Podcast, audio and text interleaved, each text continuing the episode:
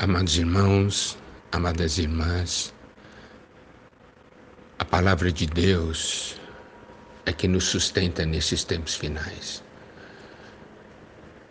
Gostaria de ressaltar um ponto muito importante de Lucas 21, 19, que é: é na vossa perseverança que ganhareis a vossa alma.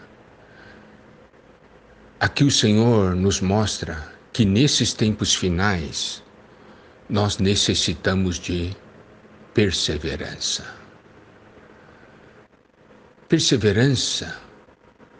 Por quê? Porque serão tempos difíceis. Porque são tempos difíceis como os de hoje.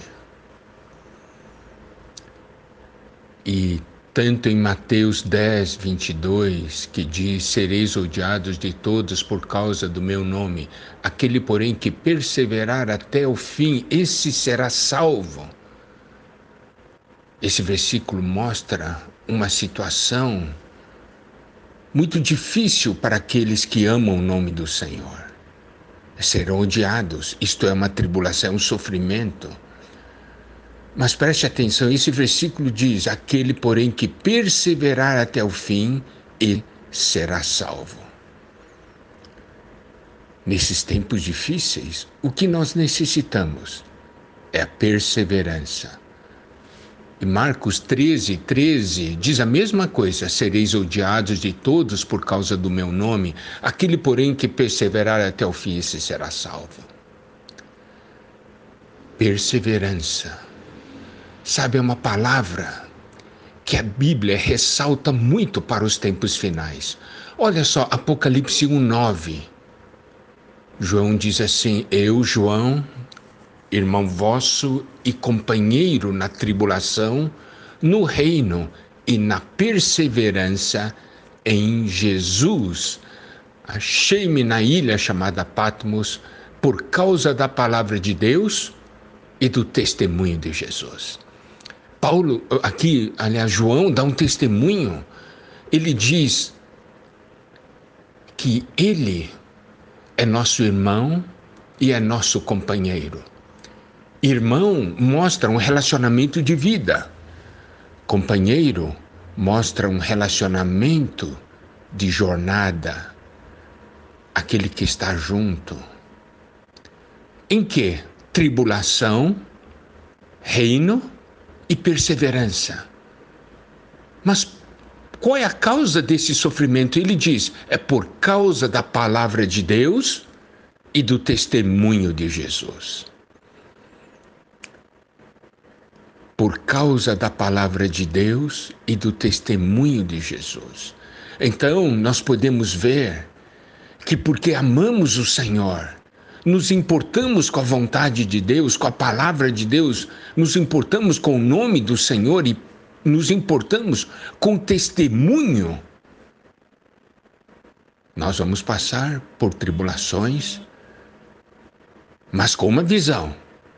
Nós estamos caminhando rumo ao reino e até lá nós vamos necessitar de perseverança. Você pode dizer, de onde virá a minha perseverança? Nós já vimos nas comunhões anteriores que o Senhor nos dará. Ele é a fonte, essa vida divina está em nós. E Apocalipse capítulo 3, versículo 10, diz ainda: Porque guardaste a palavra da minha perseverança, também eu te guardarei da hora da provação que há de vir sobre o mundo para experimentar os que habitam sobre a terra. Aqui nos mostra que a palavra de Deus é fonte da nossa perseverança também. Quando nós nos apegamos à palavra e com a palavra temos comunhão com Deus, com a palavra de Deus tocamos o próprio Deus, a perseverança é um resultado disso. Hoje é o dia de nós guardarmos a palavra da perseverança. E logo adiante o Senhor nos guardará da hora da provação. Então podemos ver que esses dias que estamos passando é a preparação para o nosso arrebatamento. Não olhe para a dificuldade, não olhe para os tempos difíceis, olhe simplesmente como é a chance que Deus nos está dando para desfrutarmos da Sua pessoa, da Sua graça, da Sua palavra e com perseverança, porque nós temos essa comunhão com Deus, ganhamos a perseverança, nós seremos guardados da hora da provação. Em Lucas 21, 22, versículo 22, a segunda parte diz: para se cumprir tudo que está escrito. Então, o que está acontecendo no mundo é para se cumprir tudo que está escrito. Mas, amados irmãos, amadas irmãs, em nossas vidas também é para se cumprir tudo que está escrito na palavra de Deus para os seus filhos. Assim como as profecias se cumprem exteriormente, a palavra de Deus deve se cumprir interiormente na sua vida e na minha vida. E olha como todas as coisas estão ligadas, a palavra e o próprio Senhor.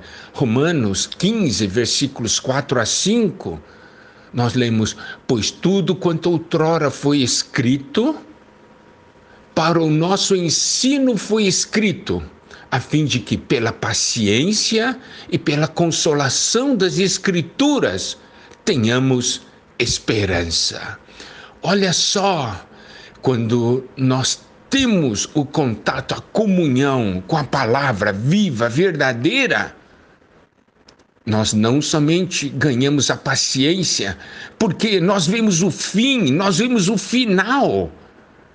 Nós temos paciência, nós temos a consolação e nós temos a esperança.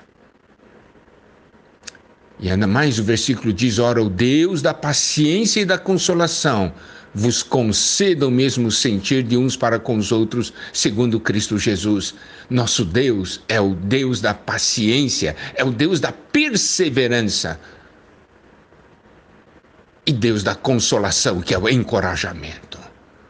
Romanos capítulo 15, versículo 13 diz: E o Deus da esperança vos encha de todo gozo e paz no vosso crer para que sejais ricos de esperança no poder do Espírito Santo. Aleluia! Nesses tempos finais, somos o povo que tem esperança, um povo que tem o Deus da esperança. E vamos ser ricos de esperança no poder do Espírito Santo. Que o Senhor nos abençoe. Continuamos amanhã.